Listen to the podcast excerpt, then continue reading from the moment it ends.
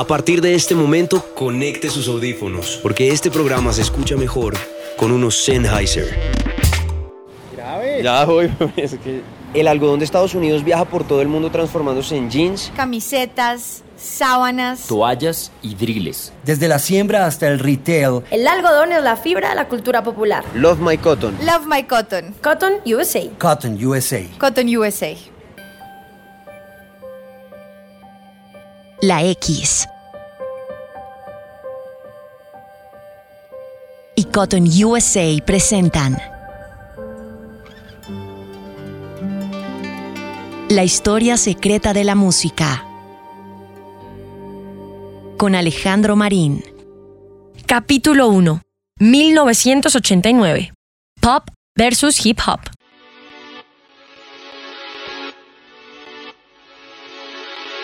Este es un programa de radio y es un podcast. A través de ambos vamos a conectar los puntos que del pasado nos sitúan en el presente y que definirán nuestro futuro.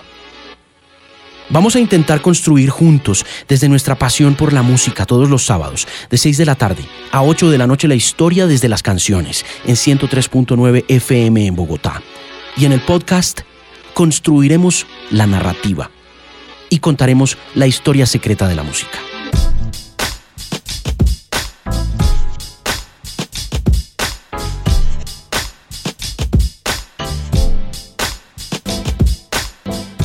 Nos preguntaremos cosas como ¿por qué nos gusta la música? ¿Qué hace que desde niño nos fascine el sonido?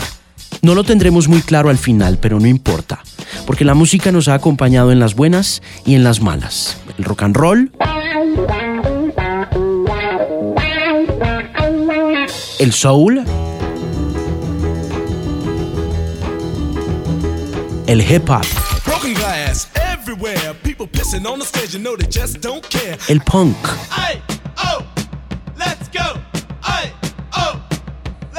todo ha hecho parte de nuestra crianza y de nuestra educación.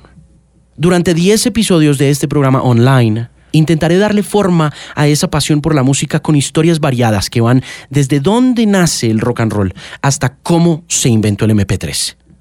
Y espero que me acompañe en este recorrido especial que comienza hoy para que descubramos juntos la historia secreta de la música.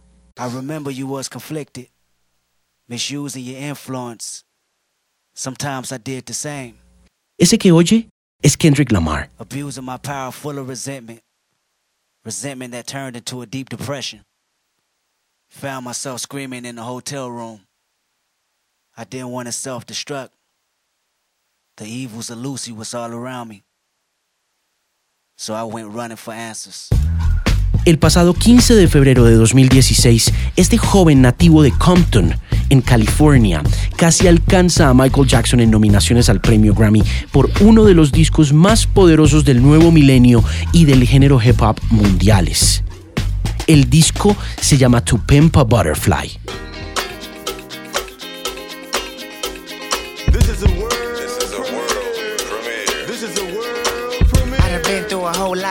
Trial, tribulation, but I know God. Satan wanna put me in a bow tie. Pray that the holy water don't go dry, yeah, yeah. So many motherfuckers wanna me. But never me. In front of a dirty double mirror, me. And I love myself. Para mí como fanático del hip hop debo confesar que fue muy emocionante ver a Kendrick compitiendo con un disco tan honesto y tan sincero por ese galardón tan importante del mundo occidental, el Grammy a Álbum del Año. La noche pintaba muy bien, con Kendrick como el gran candidato a ganarse por segunda vez el reconocimiento en la historia del género hip hop, pero su contrincante más fuerte era una chica de Nashville, de un mundo completamente distinto al que concibió To Pimp Butterfly.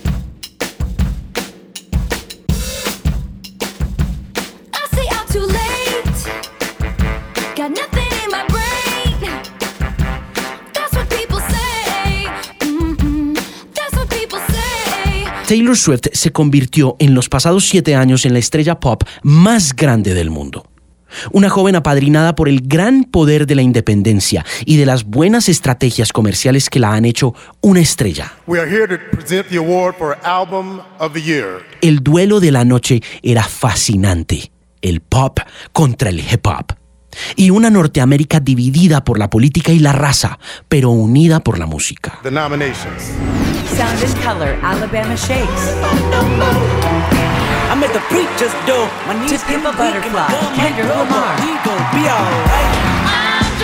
Traveler, Chris Stapleton. 1989, Taylor Swift.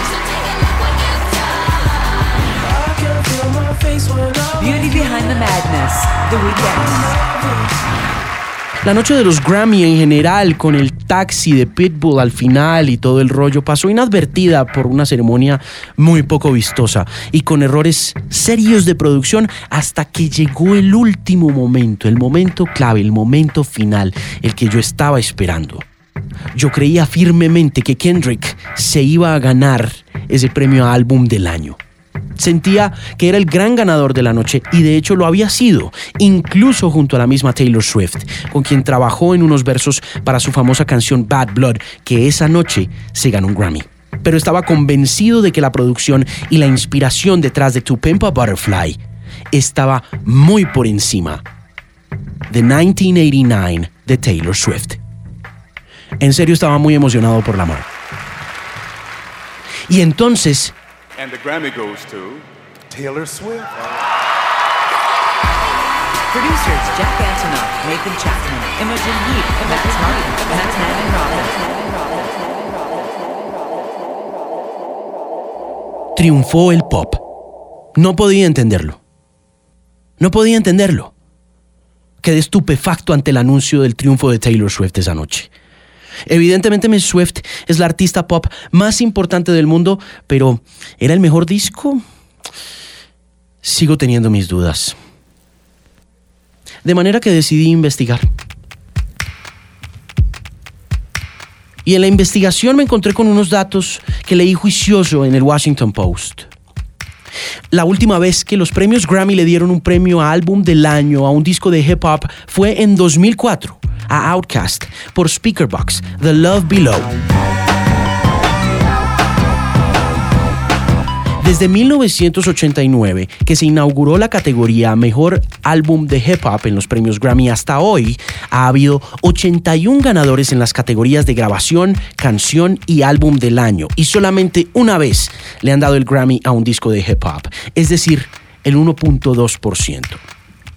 Y revisando bien adentro los números de 1989 hasta hoy, ha habido 421 nominaciones en total, de las cuales solo 34 han sido para artistas de hip hop, o sea, el 8.1%. En las 27 ceremonias del 89 a 2015 el pop ha tenido la mayor cantidad de nominaciones, 132, o sea el 31.4%, y la mayor cantidad de gramófonos, 124 el 29%. El rock está en segundo lugar con 88 nominaciones y 20 gramófonos conseguidos. El Rhythm and Blues tiene 65 nominaciones desde 1989 y 14 premios. Y el rock alternativo tiene 44 nominaciones y 7 gramófonos conseguidos. Pero hay excepciones curiosas de esta regla que impiden hacer más profundo el análisis porque, por ejemplo, en el caso de See You Again de Wes Khalifa y Charlie Puth, It's been a long day without you, my friend. And I'll tell you all about it when I see you again. We've come a long way from where we began. Oh, I'll tell you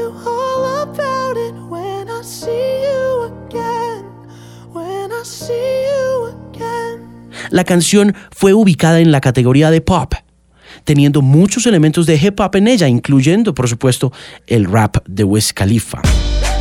Damn, who knew? All the planes we flew, good things we've been through. That I'll be standing right here talking to you about another Y en 1999, un álbum de hip hop de Lauryn Hill llamado The Miseducation of Lauryn Hill se quedó con el gramófono a álbum del año, pero como su clasificación en aquella fecha estuvo limitada a la cantidad de nominaciones en la categoría de Rhythm and Blues, podemos decir que la cultura del hip hop se quedó sin ese premio por capricho de la academia.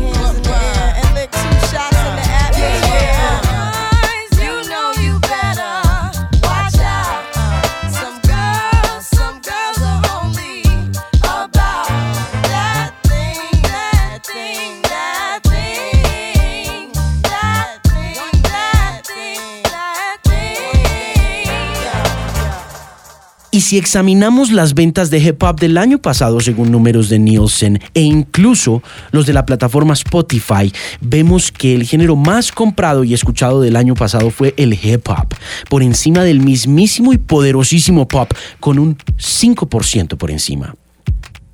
Sin embargo, ni combinando los porcentajes de nominaciones y triunfos del hip hop en los Grammy a pesar de la avasalladora evidencia de su importancia popular, logra el hip hop ganarle en porcentajes de nominaciones y triunfos a la categoría de pop en los premios. Haciendo memoria, en 2010 hubo tres canciones de hip hop enormes. Empire State of Mind de Jay-Z y Alicia Keys.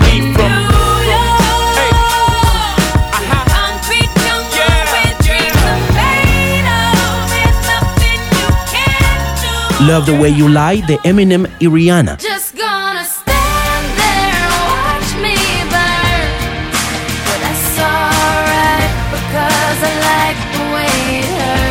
Nothing on You de B.O.B. y Bruno Mars. Beautiful girls all over the world. I could be chasing, but my time would be wasted. They got nothing on you, baby. Nothing on you, baby. They might say hi, and I might say hey, you shouldn't worry about what they say, cause they got nothing on you, baby. Nothing on you, baby. Pero ¿quién se llevó el Grammy a grabación del año en aquella ocasión?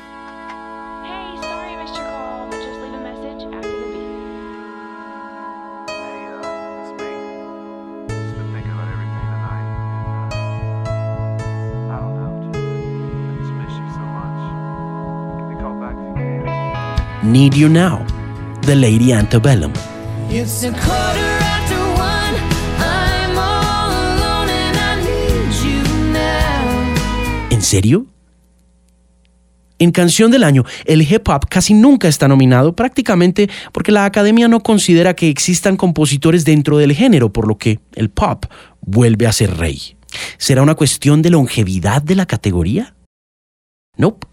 El género viene siendo tenido en cuenta en nominaciones y premios desde 1989, pero la categoría más reciente es la categoría de grabación Dance en 1998. Y aún así, Daft Punk se llevó grabación del año y álbum del año en 2014. like the legend phoenix. beginnings. What keeps the planet?